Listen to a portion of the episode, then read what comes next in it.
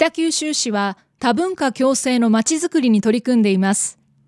多文化共生とは、国や民族などの違う人々がお互いの文化の違いを認め合い、地域社会で暮らす仲間として対等な立場で一緒に生活していくことです。このコーナーでは、そんな北九州市に住んでいる外国の方や、北九州市で多文化共生の活動に関わっている方々のお話をお聞きします。第1回目の今日は、北九州市役所の国際政策課、多文化共生係の長鳥雅子さんと電話がつながっています。長鳥さん、こんにちは。こんにちは。北九州市の長鳥です。藤田純です。よろしくお願いいたします。よろしくお願いいたします。さあ、長鳥さん、早速なんですが、多文化共生という言葉はこれまでも聞いたことがあるんですが、あの多文化共生って具体的にはどういうことなんでしょうか？はい。えっと、多文化共生のお話をする前に少しだけ北九州市の状況を話話させていただきます。はい、北九州市には今約1万4000人の外国人の市民の方が住んでおられます。北九州市ができた約58年前にもですね、外国人の方1万人ほど住んでおられました。で今はあの昔から住んでいる外、えー、韓国ですとか中国の方に加えて、えー、最近はベトナムですとかネパールから来られる方が増えています。この方たち主にですね、留学ですとか、会社で働いている方になるんですけども、えー、市内には約90カ国、また地域からの出身の方が住んでいるような状況です。うん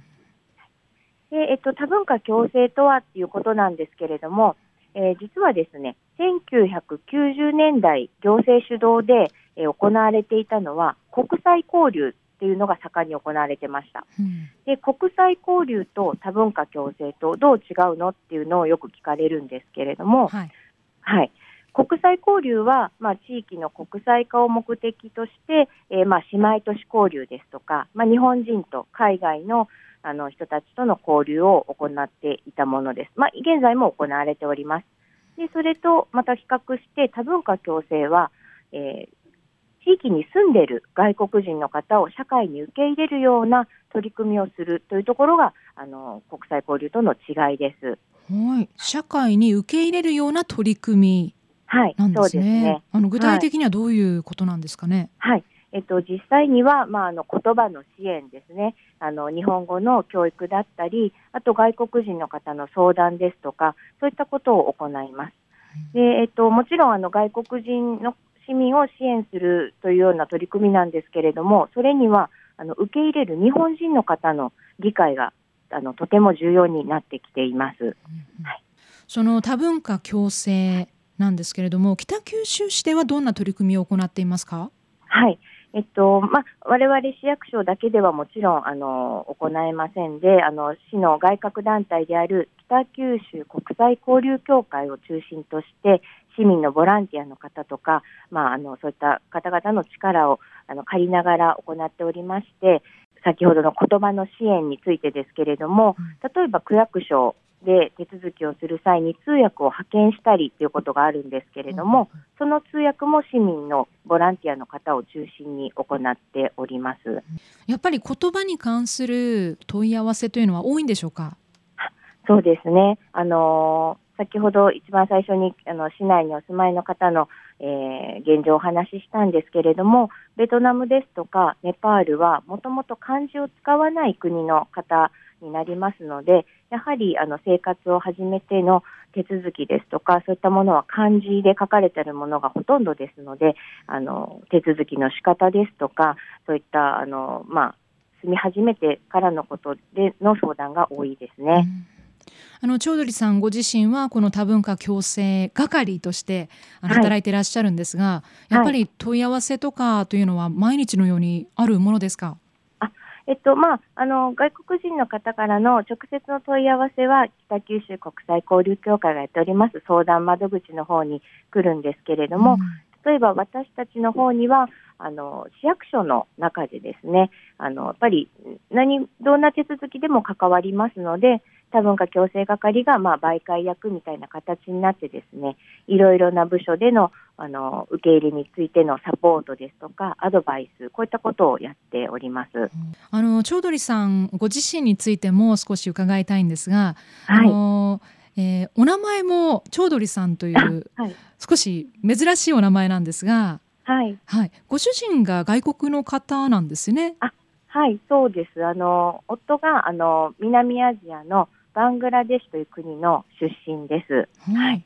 やっぱりそういった関係であのこういった仕事に興味を持たれたんですか？あそうですね、あのまあ、もちろんプライベートの生活でもあの違った文化の人と一緒に暮らしているので興味があったんですけど私自身あの市役所に入る前にですねアジアですとかアメリカの会社であの働いていました。